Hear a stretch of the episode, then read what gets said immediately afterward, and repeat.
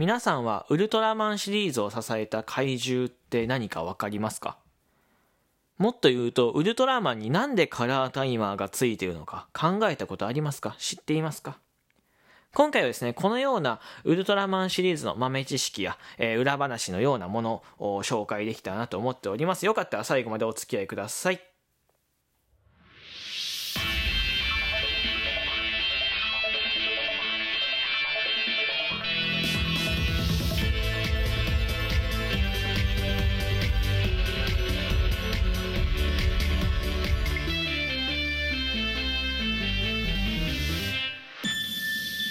みんなのラジオ。あなたにヒーローをお届け届け。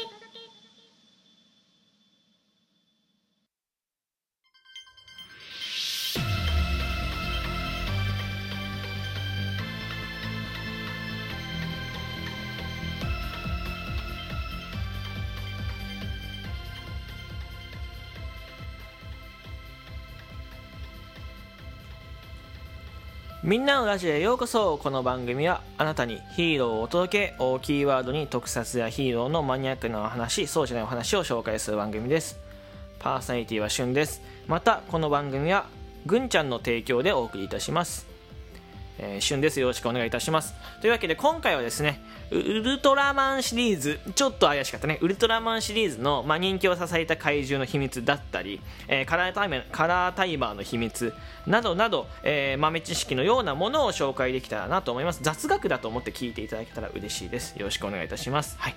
えー、まずですね、ウルトラマンシリーズ、ね、この大人気ですよ。はい。このシリーズを支えた、まあ、いわゆる最初の怪獣ですね。最初のウルトラマンに出ていた怪獣の中であのこの 3, 3体の怪獣がいなければ、えー、ウルトラマンはもしかしたら終わってたかもしれないっていうね。怪獣が 3, 3体いるんですけど何だと思いますか？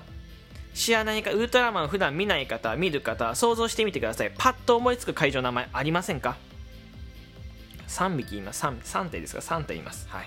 考えてくださいね。えー、いろいろありましたね。うん。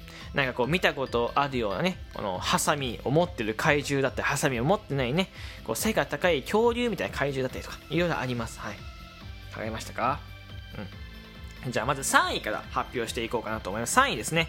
えー、宇宙忍者というつくですね、怪獣でございます。宇宙忍者。えー、これがバルタン星人でございます。バルタン星人ですね。宇宙忍者バルタン星人ですね。えー、これはですね、ウルトラマン第2話に登場した怪人で、まあ、セミに、虫のセミですね。夏頃に鳴く虫のセミに似た顔と、まあ、大きなハサミを持った、えー、怪獣でございますね。えー、宇宙忍者とつく、えー、名の通りですね、分身するんですよ。分身してウルトラマンをめちゃめちゃ苦しめました。まあ、簡単に分かりやすく皆さんに、あ、この声聞いたことあるなとね、えー、思い出しやすくちゃ、えー、言うと、ふわふわふわふわ。これがバルタン星人でございます。ふわふわふわふわがバルタン星人なんですけど、えー、これいわゆる、えー、ウルトラマンの、まあ、人気も、まあ、そうなんですけど、こうシリーズ全般にね、わたって人気すぎてたびたび登場してるんですよね。で、えー、その度その度進化を遂げてですね、まあ、合計で10体以上存在していることなんですよ、バウタン星人ってね。だかバウタン星人は1匹じゃないってところですね。バウタン星人の脅威は終わってないんですよね。もしかしたら今後のシリーズにもバウタン星人出てくるかもしれないので、皆さん、要チェックしていただけ、要チェックしていいけ、いだ言えないな、いただけたらなと思います。はい。で、次なんですけど、次、三面怪人って言われるものです。三面怪人。わかるかな？これも多分聞いたことあると思います。えー、三面怪人第2位ですね。ダダでございます。ダダ。ね。あの、ラッドインプスの曲ではございませんよ。はい。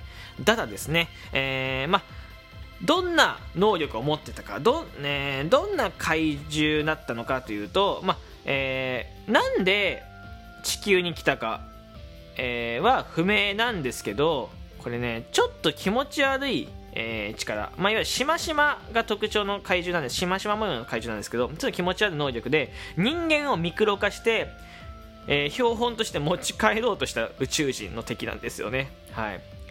あ、えー、瞬間移動を使ってウルトラマンと戦うんですけど、まあ、最後ウルトラマンに負けるというね、はい。まあ、怪獣なので負けちゃうんですけど人間を標本化して持ち帰ろうとするこのねこのちょっと気持ち悪さ、うん。ちょっとリアルに怖いよね。なんかそう街が襲われるとかこうなんだろう。むやみやたらに人がやられるっていうよりは標本化されるってとこがちょっとリアルでゾクゾクってしませんか、うん、こういう怪人の方が立ち悪いよねと思う僕は。だって考えてみてくださいよ。怪獣が現れたは殺されるじゃなくてうわ生きたまんま標本化されて持ち帰られるんですよ、うん、生き地獄ですね。こっちの方が僕は気持ち悪いなと思ってます。これが第2位ダダですね。ダダ。はい。で1位なんですけどこれ宇宙恐竜ってつくね怪獣で宇宙恐竜。えー、ゼットンでございます。ゼットンですね。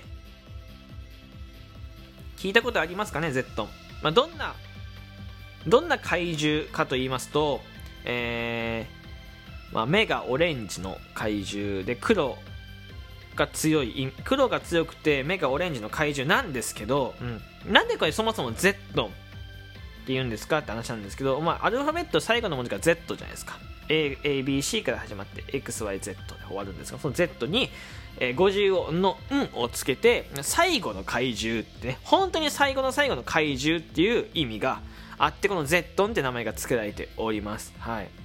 で実はこの Z にウルトラマンって負けるんですよね実は負けちゃって最後に倒すのはここはちょっとネタバレになりますけどえ、ー、とまあ、ウルトラマンを支えた、えー、科学特撮隊っていうねえー、これが倒しちゃうんですよ。なので Z を倒したウルトラマンじゃないってとこもまあポイントでございます、はい。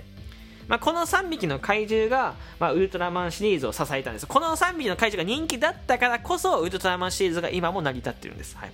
まあ、バルタン星人を例に挙げると分かりやすいですよね。周りの、まあ、周りとかこう次回の作品え次の作品にも、まあ、合計で10体以上のバルタン星人が出ているというところなのでどんだけやっぱりウルトラマンシリーズで怪獣が、えー、すごくに、えー、大切な存在なのかっていうのが分かります、はい、これは仮面ライダーとか戦隊ものではないような特徴ですね,、うん、ね次なんですけどカラータイマー。なんでこれカラータイマーがついているのか。なんで3分しか戦えないのか。考えたことありませんか皆さん。これねちゃんと裏話があってまずなんで3分なのかってとこなんですけどもうこれはね本当に夢を壊す理由かもしれないけど予算の都合です、はい、あの予算の都合でカラータイマーを3分に設定したんですよ、うん、でこれねウルトラマンシリーズ結局あのミニチュアのセットが必要なんですよね。その普通のライダーとかスーパー戦隊とは違ってウルトラマン大きくなって戦うのでミニチュアのセットが車だったり、えー、街の模型だったりが必要なんですよ、はい、でかなりねお金がかかるんです。これ毎回取ってると。お金がかかる。しかも壊すし。そしてまああのー、その当時高価だったフィルムですね。フィルムカメラの予算っていうのもあってもうあのー、戦闘シーンをですねあの目いっぱい使っちゃうと予算が足りないんですよ。なので3分間限定の戦闘シーンということにするためにカラータイムをつけたらしいです、はい、あのただ逆にこれ3分間の戦闘シーンだからこそ緊張感が生まれて、えー、逆このそれが引き金となって人気になったらしい。その戦い戦闘シーンに緊張感が生まれるじゃないですか。でわすごいウルトラマンって3分で怪獣が倒せるんだ。あんなに強い怪獣が3分でうわ緊張感あるな。どっちが勝つだどっちが負けるんだろうって分かんない。これがウルトラマンの、まあ、いわゆる怪獣とは別に火をつけた、えー、要因でございます、はい、こういうあのね、ちょっと大人なね、理由もあったりするんですので、カラータイマーが取られるシーンというのが実はウルトラマンの、えっ、ー、と、ウルトラマン、帰っていたウルトラマンですね。まあ別名ジャックって言われますけど、ウルトラマンジャックであるんですけど、あの、カラータイマー取られるとどうなるか分かりますか？これ知ってる人は知ってるかもしれない。カラータイマー取られるとウルトラマンってしぼんじゃうんですよね。うん。あの怪獣、まあ、泥棒怪獣ね。っていう怪獣がいて、まあ、そのそいつにカラータイマーを取られちゃうんですけどあのウルトラマンジャックがしぼんじゃうんですよ。まあその後ですねあのウルトラマン太郎が、まあ、来てあのー、つけて復活するんですけど取り返してですね取り返して復活するんですけどしぼんじゃうらしい。もうなんでかっていうのは分かんないけどこれに関してはなんでか分かんない。ただこれ制作側の遊び心だと思ってます、はい、まあウルトラマンシリーズ今見て太郎が来たっていうけどこれもあのー、まあなんだウルトラマンシリーズ共通の作品あ共通の点で他のウルトラマンが来てくれる、まあ、いわゆる惑星が同じなのでそう。あのう地球ってとこが設定であるので地球は一つじゃないですか。だからパラレルワールドも何も存在しなくてウルトラマンがすぐ来ちゃうっていうのもまあウルトラマンシリーズのまあ主な特徴なのかなと思ってます。はい。まあえー今回はですねあのカラータイマーの秘密裏話だったりとかあとはこう怪獣人気を支えた怪獣のお話をしましたけどいかがでしたか？楽しんでいただけましたでしょうか？えーよかったですね、えー本日17時にですね僕のフリートークですね、あのー上がるので、えーこちらはですね重要なお知らせというか、皆さんに知ってほしいことになってますね、うん、なのであ僕が正規の大発見をしたんですよ実は。正規の大発見をしたのでよかったですね。そちらの方聞いていただけるとね、えーわっかえー楽しめるかなと思うのでよかったら、えー17時、えー収録とか上がるので聞いてほしいです。よろしくお願いいたします、えーこの番組では提供希望券募集しております。皆さんからの提供希望券ですね。本当に、えー送っていただきたいなと思っております。よかったですね、提供希望券よろしくお願いいたします。そしてですね、えーリアクションフォローの方もぜひぜひお願いいたします。ではまた、えー次回の17時の収録トークでお会いしましょう。バイバイ。